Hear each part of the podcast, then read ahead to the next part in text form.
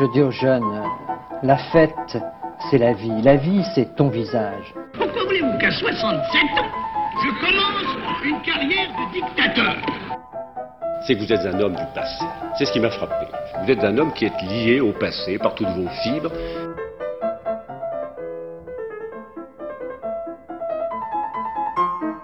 Bonne nuit les petits, faites de beaux rêves, tonton veille sur vous.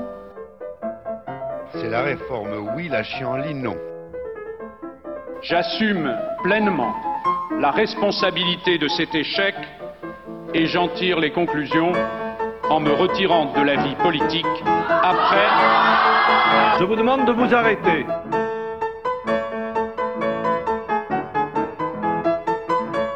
J'ai décidé de dissoudre l'Assemblée nationale. Bonjour, euh, chers amis d'Escapade, euh, écouteurs d'Escapade et de Radio Temps Rodez. Oui, bonjour, cher, cher Osgur. C'était Beau début, beau démarrage en tout cas. C'est le mois de février, il est plus court de quelques jours, je, je suis perdu. Oui, c'est vrai. Et bon, en tout cas, aujourd'hui, euh, on va vous présenter une émission. On va partir sur un nouveau continent où on aime bien voyager au sein, à- au sein d'Escapade. J'allais dire, c'est un peu normal, c'est l'ADN d'Escapade. Il fait aussi bon que, que ce mois de février à Rodez. Oui, un mois de février est super ensoleillé, hein, pour que ça dure. Enfin, pas trop, il faudra un peu d'eau. Mais bon, on va pas faire un Ouais. peu de, on va pas parler de météo plus longtemps que ça.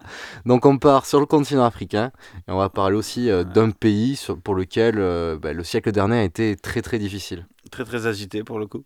Et un pays, euh, donc, euh, de- le Rwanda, un pays de- de- d'Afrique centrale, pardon, de- à- au, au sud de l'Ouganda. Oui. Voilà. Et, et donc, euh, le, Rwanda qui a donc sud, vécu. Voilà, c'est ça que j'ai cherché depuis tout à l'heure. Voilà. Un pays de l'hémisphère sud, tout petit pays donc qui est euh, à peu près comme la Bretagne. Oui, c'est-à-dire euh, trois fois l'Aveyron. Ah, donc la Bretagne est trois fois plus grande que l'Aveyron. Donc, donc on se situe entre le Congo, l'Ouganda au nord, la Tanzanie au nord-est et à l'est, et le Burundi au sud. Au, départ, donc à l'époque précoloniale, le territoire était composé d'éleveurs, principalement des Tutsis. Donc euh, c'est un peuple, une tribu. C'est euh, principalement des Hutus qui étaient artisans et, et des Tois qui étaient apparentés aux Pygmées. Voilà, c'est exactement. Ces trois clans avaient leur propre chef et ont construit au fil des années leur propre culture. Rapidement, les éleveurs Tutsis ont dominé le territoire composé des trois peuples. Ils ont dominé le Rwanda. Il est à noter que ces trois peuples parlaient alors euh, la même langue, le Kinyar... Kinyarwanda. Alors, émission compliquée hein, aujourd'hui, je tiens à vous le dire sur les termes. Amis du Scrabble, on va vous faire rapporter des points aujourd'hui. Donc euh, Kinyarwanda, K-I-N-Y-A-R-W, Wanda, Voilà. Et ils partageaient tous la même religion. qui était? Euh, bon, je, voilà. Euh, et donc, pendant de nombreuses années, le Rwanda était dirigé donc, par ses chefs successifs. Rwanda aussi appelé le pays des mille collines, toujours euh, à dominante Tutsi. Donc, et a fait cavalier seul en Afrique. Et ce pays n'a guère été la proie des colonialistes occidentaux, parce que aussi était un peu enclavé au milieu de tout. Enfin, je voulais dire juste que dans les années 1880, quoi, voilà, ils étaient plutôt tranquilles jusqu'à là. Et oui, parce que, comme souvent, les Occidentaux, eh ben, ils arrivent tôt ou tard. hein. et ils avaient des vues euh, à la base que sur les pays bordés, euh, qui bordaient la mer, quoi. Donc, euh, vraiment, les, les pays qui étaient au bord des océans, plutôt pour l'Afrique. Là où, en fait, il y avait possibilité d'échange commercial, là où il était aussi facile d'alimenter le commerce triangulaire en esclaves. Mais les Européens, soif de puissance, ont commencé à aller de plus en plus loin dans les terres africaines et se sont rendus compte que des richesses naturelles pouvaient également être exploitées au fin fond de ce continent. Et notamment euh, pour le Congo, le diamant et tout ça, qui font encore des problèmes aujourd'hui. Et donc, euh, dès lors, des territoires tels que le Rwanda, jusqu'alors euh, exempts de toute prétention coloniale occidentale, ont été vus d'un coup comme un potentiel de développement économique, politique et militaire. La conférence de Berlin de 1885 va définitivement sceller le sort de ces territoires d'Afrique centrale. Berlin, novembre 1884. Palais du chancelier Bismarck. Une conférence internationale est organisée. La conférence de Berlin, c'est son nom, est aujourd'hui oubliée. elle a pourtant scellé le destin de l'Afrique pour les siècles à venir.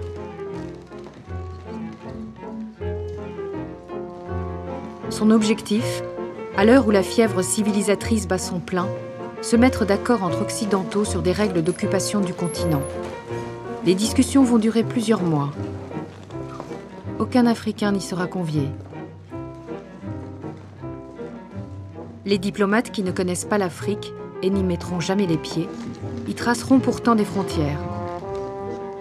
Sans presque rien connaître des richesses qu'elle recèle, l'Afrique fascine.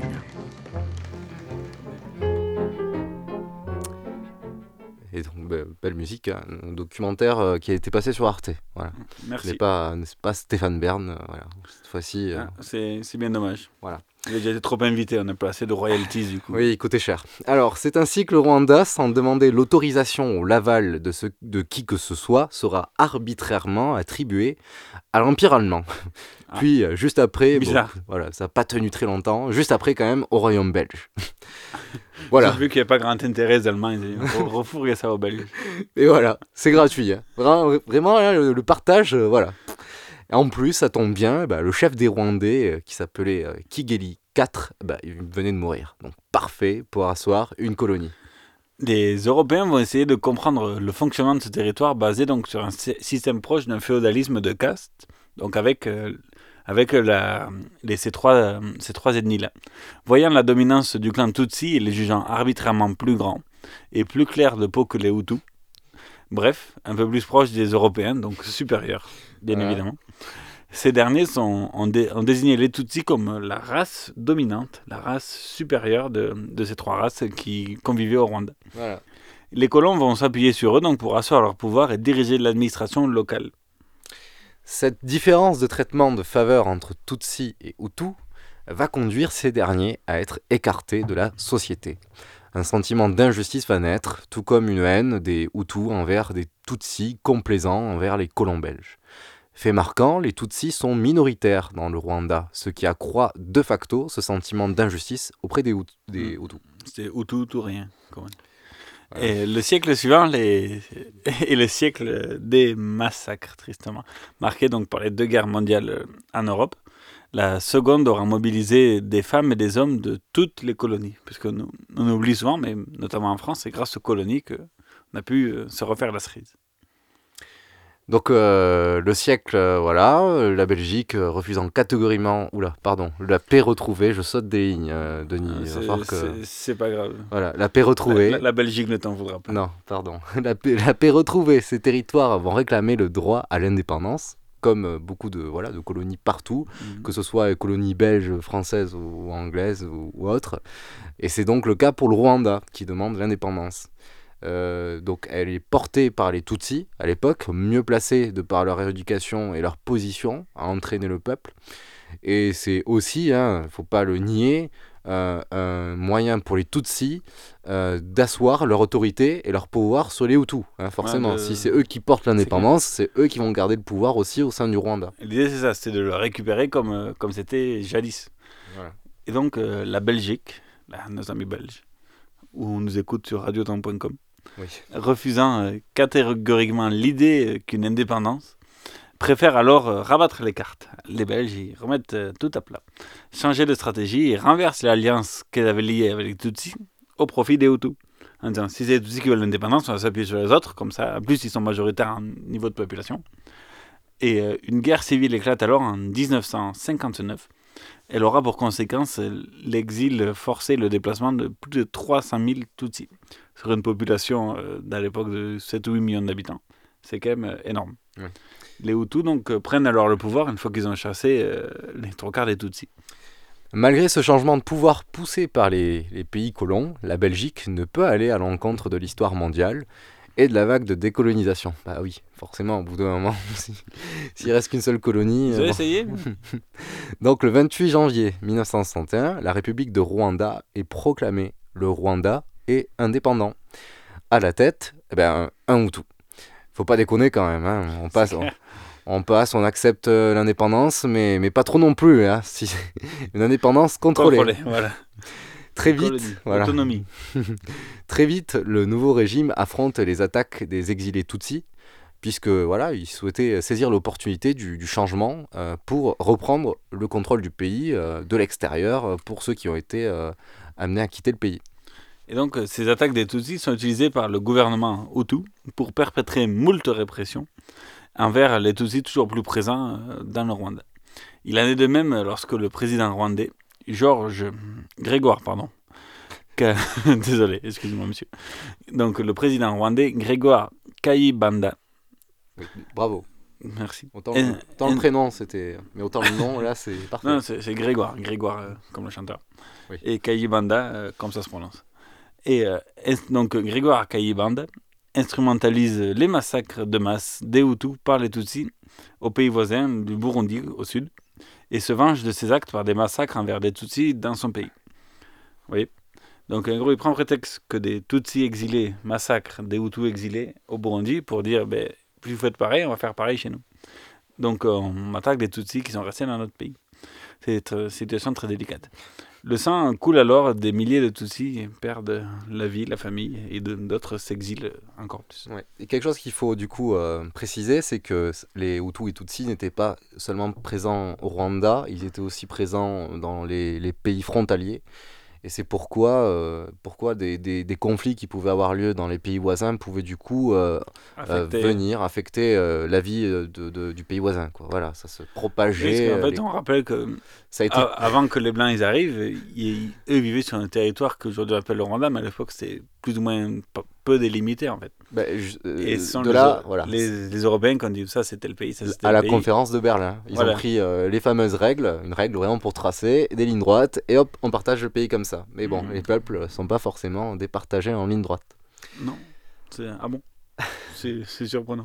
Bah pour l'époque, non. Alors cette vague de massacres va marquer une pause avec le renversement du président par un coup d'État mené par le ministre de la Défense de l'époque, Juvenal Abiyarimana, également Hutu. Il sera appuyé par le pouvoir français, présidé alors par euh, Valéry Giscard d'Estaing. Également Hutu. Un Hutu du Puy de Dôme, exilé. Oui. Euh, un parti unique est instauré. Le mouvement révolutionnaire national pour le développement, c'est le Denis, le fameux. Rwanda. Oui, ou le MRND, voilà. Euh, la stabilité est alors euh, au prix des libertés. Hein, puisque forcément, quand on met euh, en place un parti unique, c'est rarement pour, pour, être, pour respecter le pluralisme. Hein. Oui, non, par définition, c'est un parti unique. Le concept de pluralisme est, est assez délicat. Et donc, dix ans plus tard. plus conceptuel. voilà. Mais donc, dix ans plus tard, donc Valéry Giscard d'Estaing n'est plus. Non. Mais, Change de président. Mais Juvenal. La gauche est au pouvoir. Notre A époque. Abia Rimana, lui, est toujours, euh, est toujours là. Oui. Et donc, euh, dix ans plus tard, nous sommes en 1987. Et non, c'est à droite qu'au pouvoir, monsieur, en 1987. Je oui, vous le rappelle. Je, je parle du président. Ben, c'est quand même la droite. Et donc, euh, dix ans plus tard, euh, donc en 1987, les Tutsis d'Ouganda, donc pays du Nord, s'organisent et créent le Front patriotique rwandais, FRP. Non, le FRUP. Ah, ah c'est pas mal. Oui, oui, oui. Ça fait euh, comme truc de Michael. Bref, trois ans plus tard, il lance une offensive euh, par le nord du Rwanda, donc euh, depuis l'Ouganda et la Tanzanie, pour reprendre le contrôle du pays. Donc c'était les Tutsis exilés en Ouganda, en Ouganda qui sont structurés et qui lancent une offensive en 1990 pour récupérer le territoire du Rwanda et reprendre le pouvoir. Voilà, un peu comme ce qui s'était passé dans les années 50, 56, il me semble. Voilà. Ouais, 9. 59. C'est le début d'une nouvelle euh, guerre civile. La France et la Belgique. Ah oui, parce que la France est rentrée dans le jeu. la France et la Belgique interviennent succinctement. Merci Giscard. On va vous, voilà. Donc ils interviennent succinctement pour évacuer les ressortissants occidentaux. Voilà, c'est oh, tuez-vous entre vous, mais mais nous on, on dégage. Voilà, bon, on reviendra après de voilà pourquoi la France euh, réagit comme ça notamment. Au moins 8000 Tutsis sont alors emprisonnés par le régime rwandais. Mal à l'aise par rapport à cette réaction autoritaire, les Belges se retirent. Hein. Et donc, Ah. euh, c'est- voilà. Ils n'avaient pas la frite. Mais c'est pas le cas de la France. Les Français, non, ils se retirent pas. Et Non. ils bloquent l'avancée des Tutsis. Donc ils soutiennent le gouvernement Hutu du dictateur euh, mis en place, enfin patrociné par Valéry Giscard d'Estaing. Ouais. La- La, non, pas du dictateur, du président. Oui, président à parti unique. À vie. Ouais, la guerre civile euh, contribue à la montée de la haine qui sévissait déjà entre les Hutus et les Tutsis. Donc. La tension est à son plus haut, des massacres sont régulièrement perpétrés entre Hutus et Tutsis. Des assassinats envers des politiques qui font régulièrement la haine de l'actualité. C'est alors que ce qui devait arriver arriva tristement.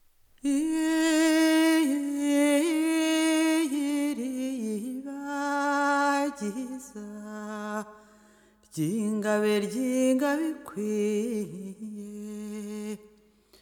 sogera rwanda ubyiruye ibyiza izihirwe neza ubahaye ikirere thambi manzi yimanzi semanzi we. Hane na wiyimundu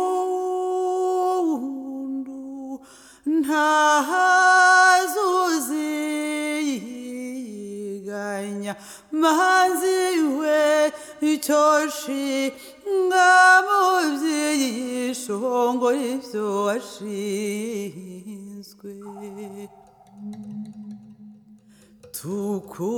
tukuririmbe gihugu cyiza gisumba ibindi ribagiza. Rwanda urimbanye urimbanye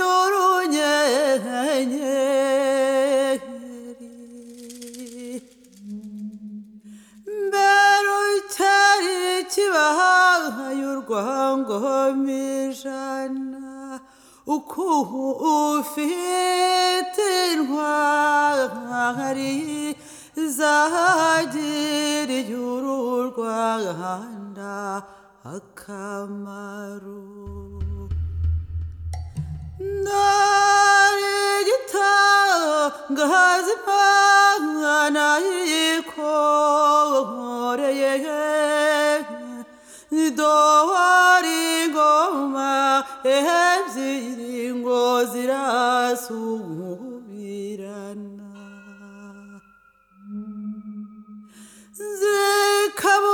zikaburusiyizi rusobetse ubutwari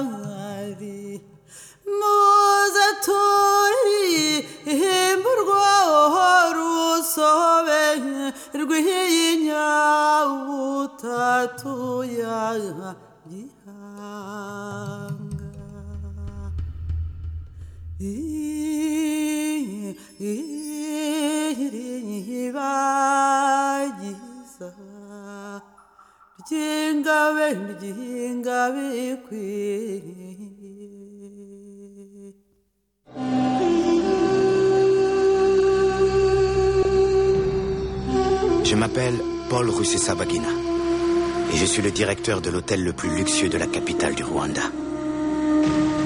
Une ville où ma famille et moi vivions heureux. Jusqu'au jour où tout changea. Papa, il y a des soldats dans la rue. Ils tuent tout le monde C'est un massacre. Les Nations Unies sont arrivées. On est là pour maintenir la paix, pas pour faire la paix. On a un problème à l'entrée. C'est un hôtel 4 étoiles, pas un camp de réfugiés. Je n'ai pas de quoi protéger tous ces gens. Lorsque son pays a sombré dans la folie Il tue les enfants Tutsis pour éliminer la prochaine génération. et que le monde entier lui a tourné le dos, Comment pourrait-il ne pas intervenir? Les gens meurent par milliers. Ils trouveront ces images atroces, diront Oh mon Dieu, c'est horrible, et puis ils retourneront à leur dîner. un homme dut faire un choix. Tous les Blancs quittent le pays, même les soldats de l'ONU. Toutes les superpuissances, tout ce en quoi vous croyez, Paul, n'arrêteront pas ce massacre. On nous a abandonnés. Personne ne viendra nous sauver. On ne peut compter que sur nous-mêmes. Ceci est l'histoire vraie d'un homme qui a affronté l'impossible Je refuse de laisser mourir ces gens. Papa Mes enfants. Ont sauvé tous ceux qu'ils pouvaient. Ils disent que vous organisez les massacres. Vous leur direz la vérité, Paul. Je ne leur dirai rien tant que vous ne m'aiderez pas. Et créer un lieu Allez à l'intérieur de l'hôtel. où l'espoir serait permis. Tu es un homme bien, Paul. Nous devons nous entraider. C'est le seul moyen, si on veut rester en vie.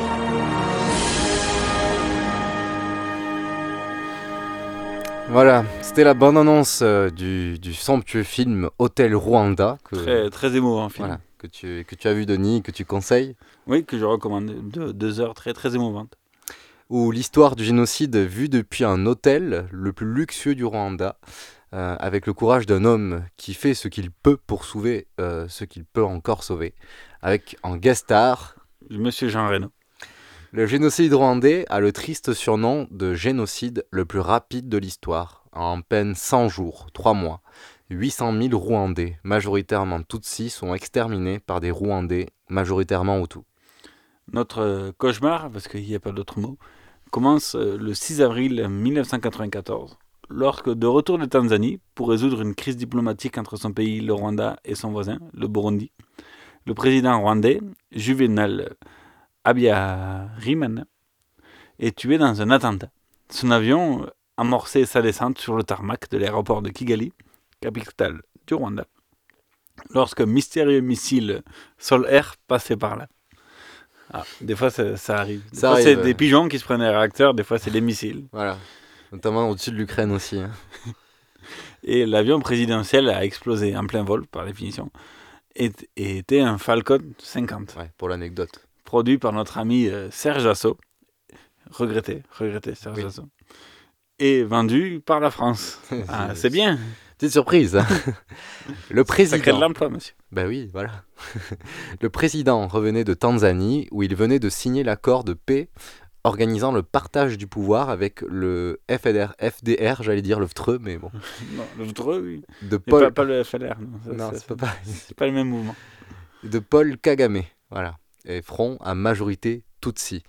Euh, L'accord d'Arusha euh, ayant été très mal perçu par les extrémistes Hutus, qui gravité autour du gouvernement et qui ne voulait, qui en fait, ne voulait pas les pardonner, quoi. Voilà. En fait, parce que comme on, on a rappelé qu'il y a la guerre civile avant entre les, les Tutsis qui étaient exilés dehors, au Burundi, Ouganda et tout ça, qui sont revenus. Et donc, cet accord de paix était, on a un partage du pouvoir entre réintégrer les, les Tutsis qui étaient exilés depuis les années 60 au Rwanda, et en même temps, comme ils avaient plus ou moins gagné la guerre civile, du coup, euh, partager le pouvoir. Et sauf que tout ne s'est pas terminé comme prévu. Et donc, le lendemain, donc nous sommes le 7 avril 1994, ceux qui deviendront les dignitaires du futur génocide contre les Tutsis assassinent froidement des membres du gouvernement, en plus du président, le veille, dont la première ministre, Agathe, euh, accrochez-vous bien, oui, jusque-là ça va. Donc la première ministre, euh, Agathe Uwilingiyimana. Pas mal.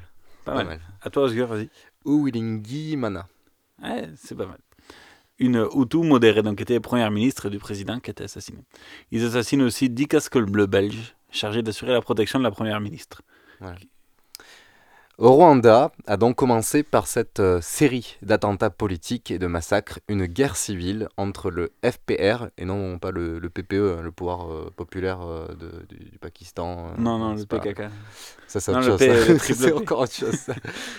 entre le FPR, Front Patriotique Rwandais, les FAR, Forces Armées Rwandaises légitimes, donc de, voilà, de l'État en place avec le soulèvement, accompagné euh, des milices extrémistes aussi, Hutus, parce que bon, hein, euh, voilà, le peuple aussi, euh, entre eux, bah, ils se chauffaient.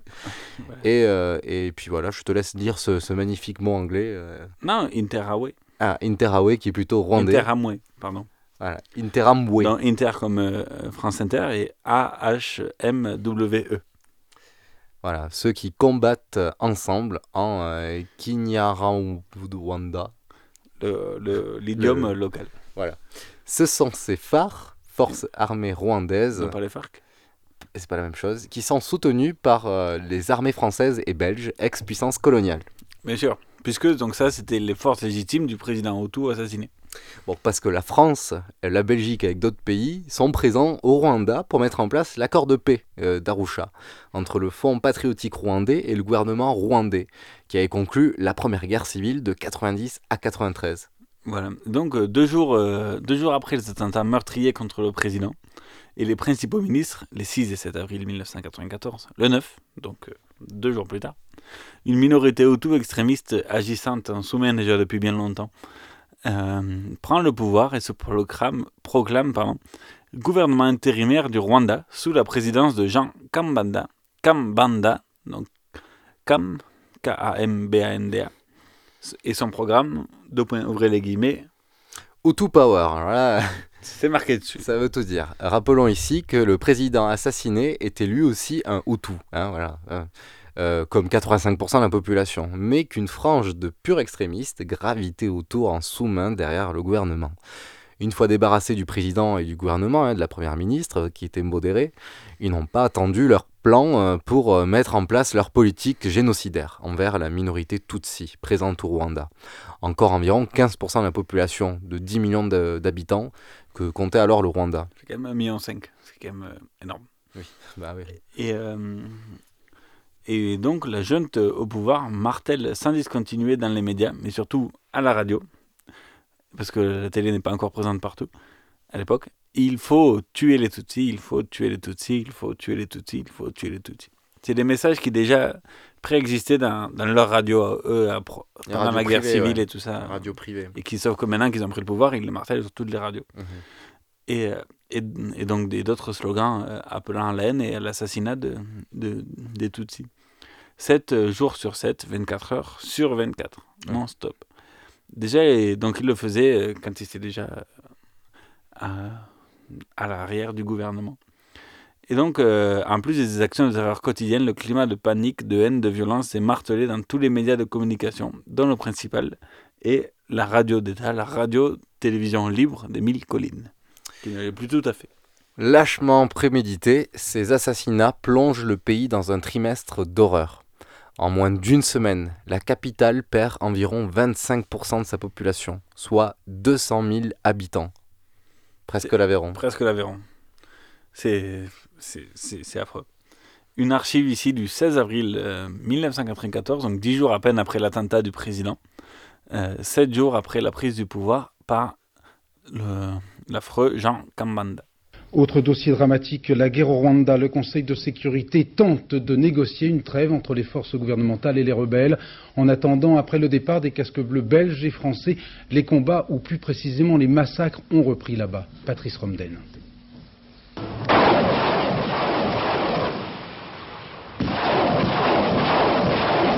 À Kigali, le cessez-le-feu que les Nations Unies tentent d'arracher aux belligérants de la guerre civile n'est qu'un leurre. C'est à l'arme lourde que l'on se dispute le contrôle de l'aéroport. Simultanément, dans les rues où patrouillent les derniers soldats belges, les corps qui jonchent le sol témoignent de la violence qui régit les rapports entre Tutsi et Hutu.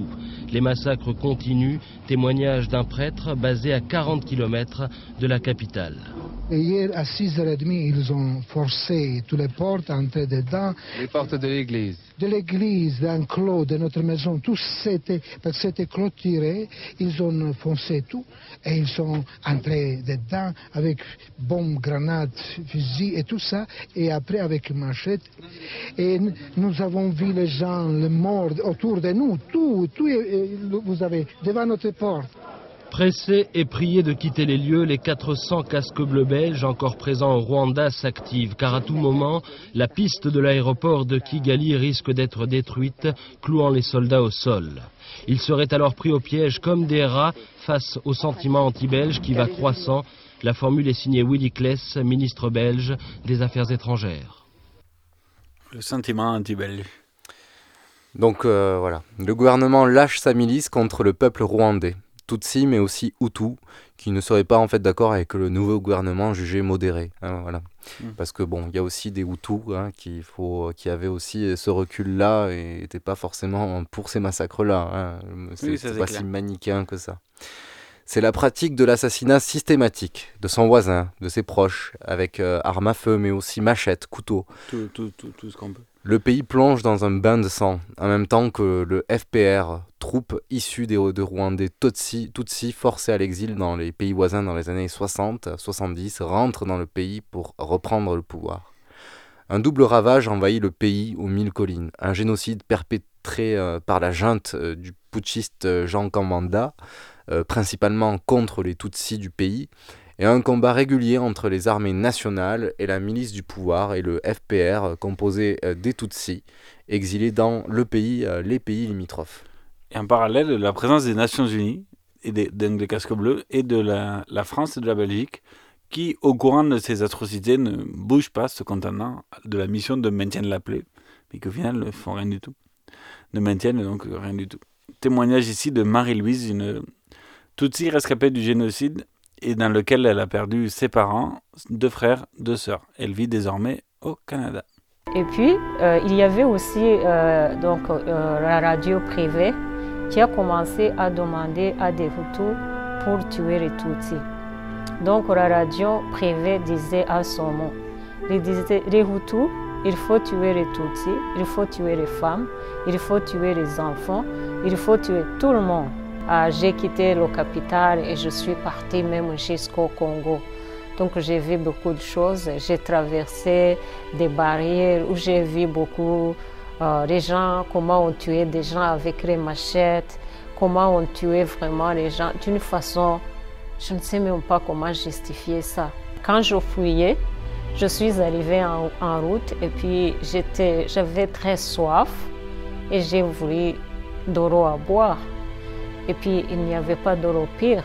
Je ne pouvais pas même aller demander de l'eau quelque part parce que si on trouve que je suis Tutsi, on va me tuer. Même si je n'avais plus l'identité Tutsi, mon identité était déjà falsifiée. Mais euh, je suis partie dans la rivière pour boire de l'eau. L'eau, c'était vraiment de l'eau sale. Et dans cette rivière, il y avait des cadavres qui couraient de gauche et à droite. Donc même jusqu'à présent, je n'arrive pas à boire de l'eau. C'est très difficile. Je me force pour, pour boire de l'eau à cause de cette expérience que j'ai vécue euh, dans le génocide. Euh, on a passé des mois et des mois sans manger. On a passé des mois et des mois de dormir dehors parce qu'on se fuyait. Il n'y avait pas de place pour dormir.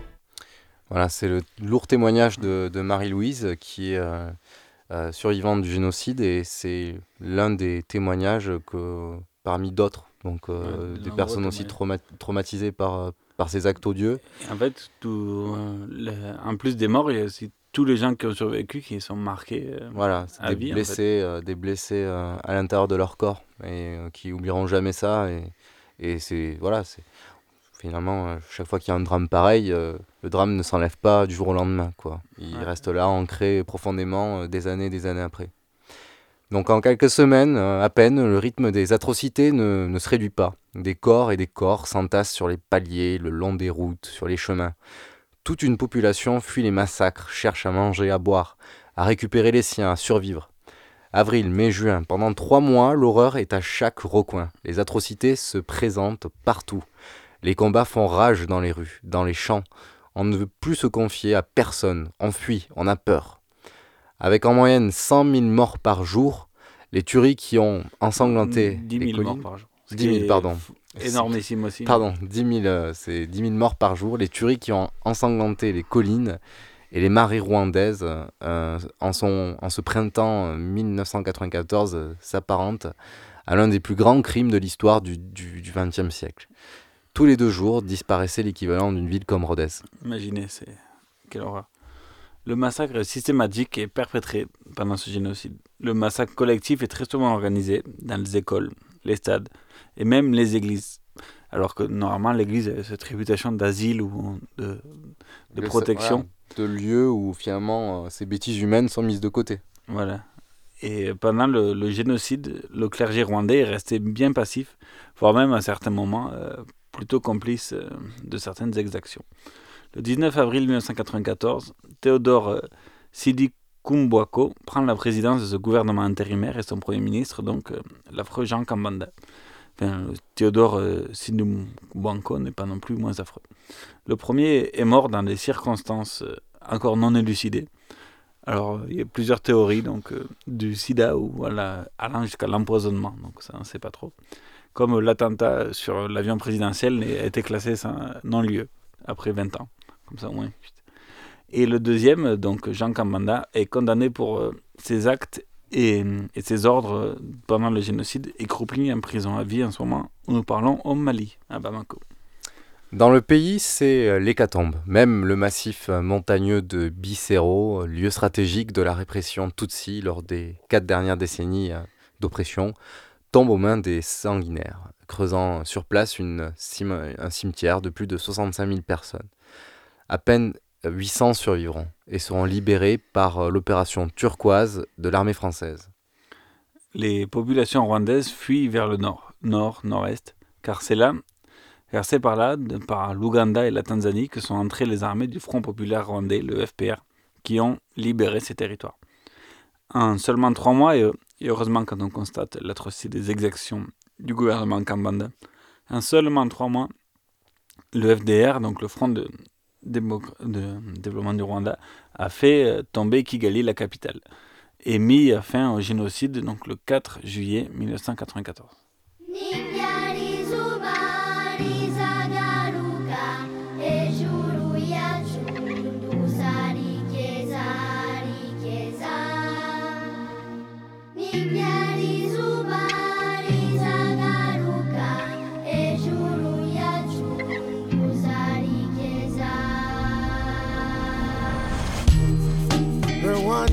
Rwanda, yeah, yeah. Rwanda, Rwanda. They said many are called, a few were chosen, but I wish some wasn't chosen for the blood spilling of Rwanda. They said me shocky, shocking up in they go. Thrown in the fire, but you never get burned. But I wish some didn't get burned in Rwanda. They said the man is judged according to his works. So tell me, Africa, what's your worth? There's no money, no diamonds, no fortunes on this planet that can replace Rwanda, Rwanda, Rwanda.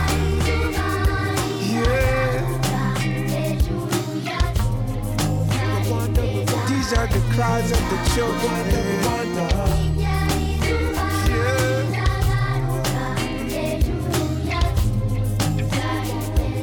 Anybody hear my cry in America? It's the United States of America. Then why can't Africa be the United States of Africa? Rwanda, Rwanda. And if England is the United Kingdom, then why can't Africa unite all the kingdoms and become the United Kingdom of Africa? Rwanda, Rwanda, Rwanda, Rwanda. Yeah. Yeah.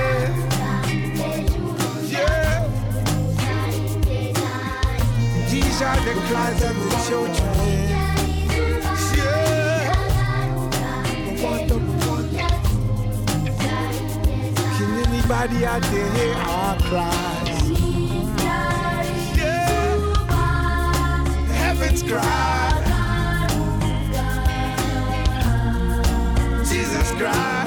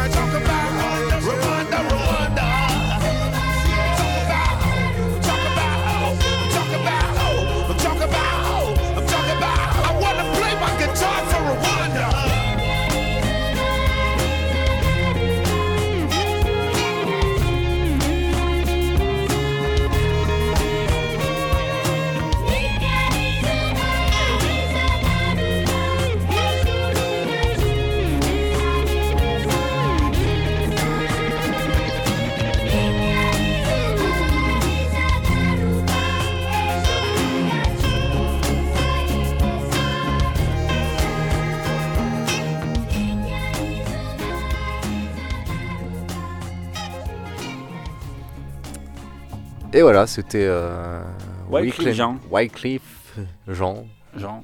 Celui qui a fait Hips Don't Lie avec Shakira. Voilà. Donc, Vous êtes bien sûr RTR Escapade. Voilà. C'était. Million Voices, extrait aussi de la bande son du, du film euh, évoqué un peu plus tôt, euh, Hotel Rwanda. Voilà. Donc maintenant, on va, on va basculer sur un- un- une thématique hein, de, de cette émission. C'est euh, finalement, là, on, on sent venir le truc. hein. On voit que le Rwanda, euh, dans le, durant le XXe siècle et surtout la deuxième partie du XXe siècle, n'a pas été forcément à 100% autonome. Voilà. Et, euh, et euh, surtout pendant le génocide, euh, que ce soit Hutu ou Tutsi ont été influencés ou pas, justement, aidés ou pas. Et derrière ça, il y a bon, y a la Belgique qui a son, son, son passé, son passif de Colonial. de, de colon, mais il y a aussi la France. Oui, Et- on aime bien euh, parler de la patrie des droits de l'homme et de son rôle toujours Ouais. euh, très démocratique et très, et très, et très donneur de leçons. Voilà, donc euh, la partie qu'on va vous présenter là, c'est le rôle de la France. La France a malheureusement un rôle trouble dans ce génocide. À peine. Franchement, c'est. Je pense que trouble est le mot. Depuis son indépendance, le Rwanda fait partie de la fameuse stratégie géopolitique économique de la France en Afrique, appelée plus communément France-Afrique. Cette stratégie, cette stratégie, donc France-Afrique, pour ceux qui n'ont pas compris, c'est euh, le jeu de mots entre la France et l'Afrique, et puis la France avec des sous. Euh, cette stratégie a pour but de tout faire pour garantir les intérêts français en échange de pots de vin et soutien diplomatique. Hein, voilà. Dès son indépendance, donc, euh, le- pays dirigé par euh, Abiy Ahmed, le Hutu est protégé donc par la France, par De Gaulle et puis surtout par Varouche Colestin, jusqu'à euh, François Mitterrand. Voilà. C'est plus difficile d'imiter Mitterrand. La, la stabilité euh, du pouvoir euh, garantissant au retour, au soutien, sa- au ret- en retour pendant un soutien sans faille des investisseurs français. Bien sûr. Et parce qu'il y a quand même des belles mines et tout ça euh, à exploiter au Rwanda, tant qu'à faire. Et euh, le Rwanda étant un pays déjà instable culturellement, les Français ont donné les moyens nécessaires au gouvernement, composé de Hutus, pour faire taire d'éventuelles rébellions Tutsis. Parce qu'on rappelle que bah, à l'époque on était 3 ou 4e, mais aujourd'hui on est quand même deuxième exportateur d'armes mondial derrière les États-Unis. C'est une fierté. Devant la Russie, messieurs dames. On- la France vend plus d'armes que la Russie. au- Alors, le Rwanda et son président euh, Habyarimana a justement fait officiellement une demande d'aide de la France, euh, vers la France, afin de repousser les Tutsis du FPR, voilà, dans les années euh, 80, fin des années 80, début années 90, qui attaquaient à l'époque donc le Rwanda par le nord, hein, comme vous vous rappelez, par le nord du territoire en 90. La France aide alors son ami rwandais, hein, son ami, et livre euh, armes, munitions, euh, forme les soldats rwandais, hein, donc euh, ça va au-delà de la simple livraison. hein. Et puis bien sûr, il aide économiquement le pays. On appelle ça la coopération internationale. Lorsque Abiy Ahmed est tué, la France s'inquiète d'autant plus des conséquences de son décès. Donc, je vois qu'il a été tué par la- le missile qui passait par là et euh, qui a massacré son Falcon. Et donc, euh, elle va tout faire pour garder le pouvoir Hutu, la France. Mais lorsque les agents, les, les agents du, les agents du renseignement français euh, évoquent euh, dans une note donc euh, la comment ça s'appelle la- les, euh, les les agents de renseignement Les Euh, barbouzes Les barbouzes. Euh, voilà les barbouzes notent que ouvrez les guillemets un vaste programme de purification ethnique dirigé contre les Tutsis dont les concepteurs seraient les propres chefs de l'État et, et le tout un an avant la mort du président dans, son avion, dans un accident d'avion. Donc là, on est quand même un an avant le génocide. Les, les barbouzes qui écrivent au président un vaste programme de purifi- purification ethnique dirigé contre les Tutsis, dont les concepteurs seraient les, propres, les proches du chef de l'État. C'est Voilà. pr- c'est presque euh, une vision euh, futuriste, vous voyez. Là on, va vous, là, on va vous diffuser quelques extraits euh, qui sont issus de- de- d'un d'un petit document visuel euh, concocté par le monde.fr. Malgré ces avertissements, Paris maintient son soutien au régime de Kigali. Pour la France, la priorité, c'est d'obtenir des accords de paix entre son allié le pouvoir et les rebelles du FPR. Ces négociations finissent par avoir lieu. En août 1993, les accords d'Arusha prévoient le retour des exilés Tutsis et le partage du pouvoir. Mais le 6 avril 1994, rebondissement. Le président rwandais meurt en plein ciel son avion abattu par deux missiles. Les extrémistes Hutus saisissent l'occasion pour s'emparer du pouvoir. Le génocide des Tutsis commence. Chose plus grave, lorsque le génocide éclate, Paris reste euh, stoïque, de marbre, silencieux, absent. Voilà. En même temps, c'est Mitterrand à l'époque président, il ne pouvait plus trop bouger en 94. Voici ce que dit un bénévole de Médecins sans frontières, présent au Rwanda pendant le génocide. Et c'était la droite au pouvoir aussi, euh, au Balladur. gouvernement Balladur. Elle a demandé à s'occuper, ne peut pas s'occuper du Rwanda. Peut pas tout faire. Les gens qui ont fait la promotion de cette politique du pire, d'extermination, étaient activement soutenus par la France. Et de la part du gouvernement français, on n'a pas entendu une seule condamnation publique claire. Non, aucune. Ce silence de la France et l'absence de condamnation d'action en dit long. Voici les trois zones d'ombre qui peuvent donner des éléments de réponse. Encore aujourd'hui, des zones d'ombre empêchent de comprendre comment les extrémistes ont pu s'emparer du pouvoir. D'abord, qui a tiré sur l'avion du président Les circonstances de cet attentat demeurent très opaques. En 2014, une enquête a conclu que le tir venait probablement d'un camp militaire tenu par l'armée. Mais la boîte noire de l'appareil n'a jamais été retrouvée. On sait néanmoins que plusieurs militaires français se sont rendus sur les lieux du crash dans les 15 minutes qui ont suivi.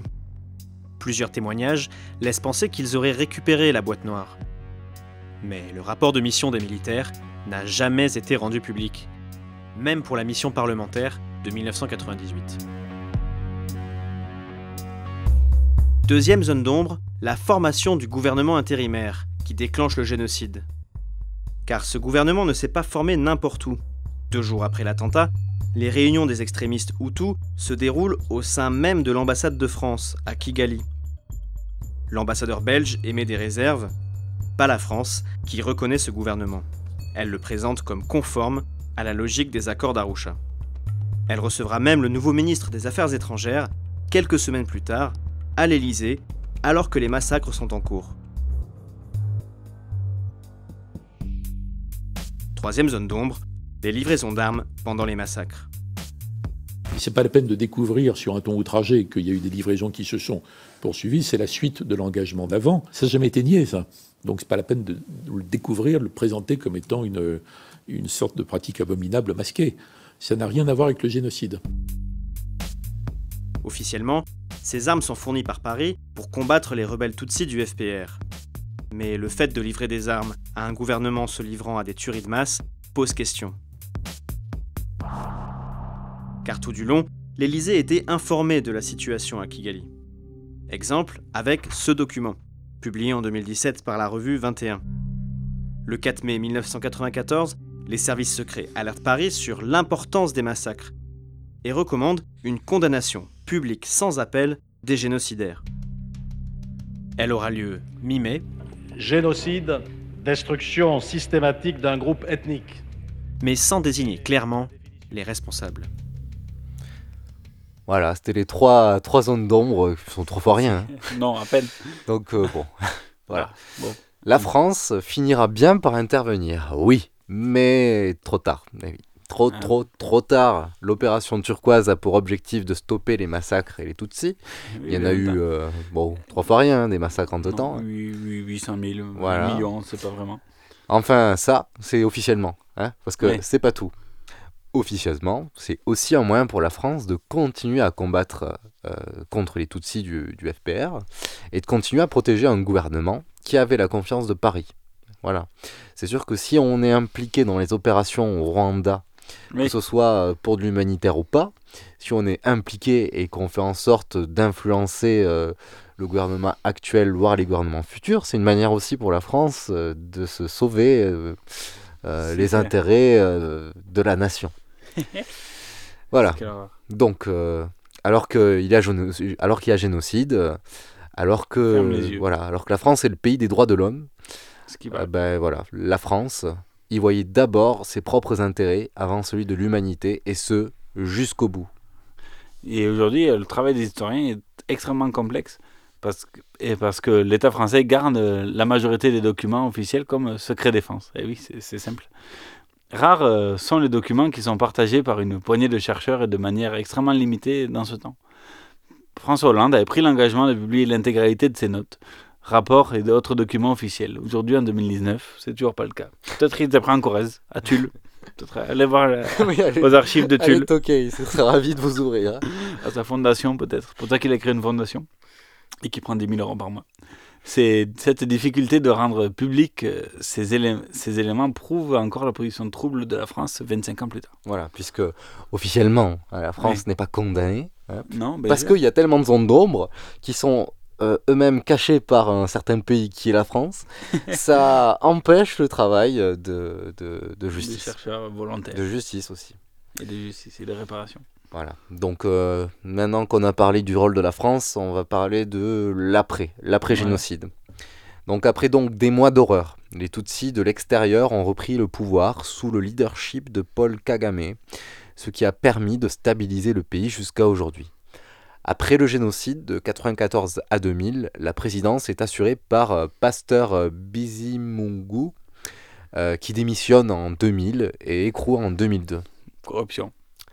Remplacé à son poste par Paul Kagame, l'ancien leader du FDR, encore à poste à l'heure où nous parlons. Donc voilà, ça fait, ça fait 19 ans qu'il a. Et euh, tant Tout va bien.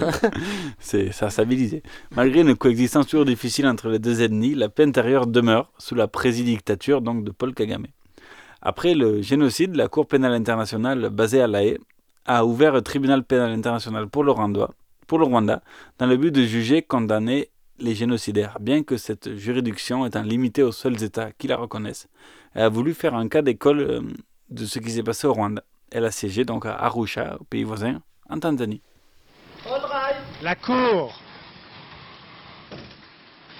Le président est norvégien, les autres juges turcs et sri-lankais, l'avocat général nigérian.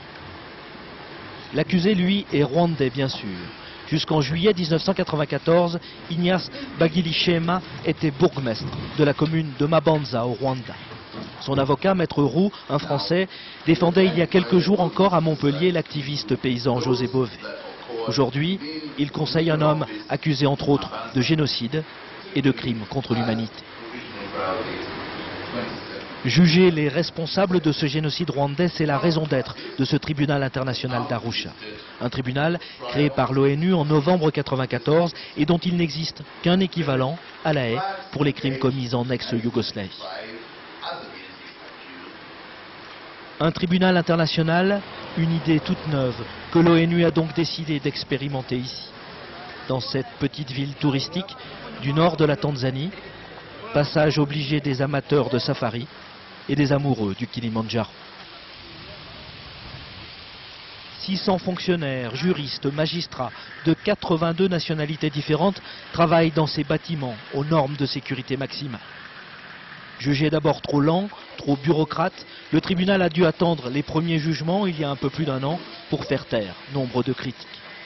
On a commencé avec rien.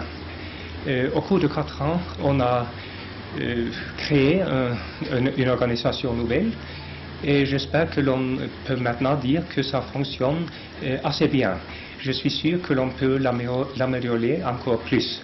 On a pris plusieurs mesures pour euh, accélérer, accélérer la procédure. Une perruque à l'anglaise, une plaidoirie dans la pure tradition française, américaine ou camerounaise, ce tribunal doit compter avec toutes les cultures juridiques. Une contrainte qui pourrait devenir une richesse. Il y a la, la découverte d'un système juridique qui n'est pas le système juridique français. Ça n'est pas non plus tout à fait le système juridique anglo-saxon, puisqu'on a tenu à ce que ce soit un peu un mixage des deux, et c'est d'ailleurs un des enjeux de cette euh, justice. Pour la création de sa Cour pénale internationale permanente, l'ONU s'inspirera de l'exemple d'Arusha, de ce laboratoire tanzanien où se poursuit un vieux rêve, la justice universelle. Voilà, donc innovation judiciaire majeure dans les années 90, où fleurissent ces idées de paix universelle, de fin de l'histoire, d'harmonie mondiale et de fin des conflits. Le bilan est plutôt bon de ce TPIR, hein, de ce tribunal, avec de nombreuses limites, comme celle de se concentrer seulement sur les victimes du génocide et non pas sur les victimes collatérales de la guerre civile précédant le génocide. Au final, le tribunal a inculpé 93 victimaires pour le génocide ou violation grave du droit in- international humanitaire. il y a aussi eu 14 acquittations. Des 93 condamnés, 23 ont déjà purgé leur peine, donc sont sortis. 6 euh, sont morts pendant leur peine et 3 avant d'être condamnés. Le TIPR a, TPIR a été fermé en décembre 2015, sa mission étant considérée comme achevée. Il y a aussi eu des pays qui se sont déclarés à la compétence universelle, comme la France ou la Belgique, ce qui, fait qu'ils ont pu condamner des génocidaires, comme euh, Pascal Sim, Simbikangwa, ex-colonel du régime génocidaire et condamné en France en 2016 à 25 ans de prison. En septembre 2017, les associations Sherpa, le collectif des partis civils pour le Rwanda, et Ibuka portent plainte contre BNP Paribas pour complicité de génocide. En effet, il y a de gros soupçons que BNP Paribas a financé l'envoi de 80 tonnes d'armement à Théodore Bogosora, colonel rwandais et chef d'orchestre militaire du génocide, envoi d'armes via un circuit obscur passant par des Seychelles et le Zaïre. C'est la fameuse une des zones d'ombre qu'on parlait, 80 euh, tonnes d'armes, armes livrées donc alors que l'ONU avait déclaré un embargo sur la vente d'armes au Rwanda. Donc, juste après le début du génocide, dit personne n'a interdiction de commerce d'armes au Rwanda. Mais la France en envoie quand même 80 tonnes. Euh, pas à Rwanda, donc à Théoneste Bogosora, surnommé le Himmler du Rwanda, donc pour ceux qui, qui aiment l'histoire livraison d'armes qu'il a lui-même lui attesté devant le tribunal pénal international. Cette ordure a été condamnée à 35 ans de prison en 2011 par ce même tribunal international. Autre euh, fait étrange, Jacques. Surprenant. Surprenant, Jacques euh, Langzade, chef d'état-major de notre armée au moment des faits, a bizarrement aucune connaissance de ce qui, aurait pu se passer, de ces soupçonneux trafics d'armes en plein génocide, et quand le journaliste lui demande Mais comment l'armée française qui contrôlait l'aéroport de Goma, donc euh, le seul de Kigali, a pu laisser passer 80 tonnes d'armes en juin 1994 en plein embargo des Nations Unies Celui-ci répond. Euh, nous ne contrôlions qu'une partie de ces terrains d'aviation pour nos propres besoins, qui étaient des besoins militaires. Nous n'avons pas chassé les, les Aïrois sur ce terrain. Libre à eux de faire ce qu'ils voulaient, dans le cadre des autorisations qu'ils avaient. De toute façon, il n'y avait pas un flux d'armes qui transitait par l'aéroport de Goma. Voilà. Donc, euh, des 80 tonnes d'armes euh, débarquent à Goma en juin 1994 et vous ne les voyez pas? bah, ça me paraissait, euh, ça me paraît pas impossible. Il n'y a aucune preuve. Il y a peut-être des armes qui sont passées, je n'en sais rien. Je peux pas vous répondre là-dessus, mais je peux vous dire que les forces armées françaises n'ont rien à voir avec ça. Voilà, donc 80 tonnes d'armes dans un petit aéroport qui est deux fois plus grand que Rhodes, ça va, c'est normal qu'on ne le voit pas. À part ça, donc, euh, ce grand héros français a été décoré de la Grande Croix de la Légion d'honneur en 2016 par François Hollande, probablement pour avoir distribué 80 tonnes de poissons frais au Rwanda. Parce que c'était comme ça qu'étaient appelées les, armes. La mission, c'était mission poisson frais.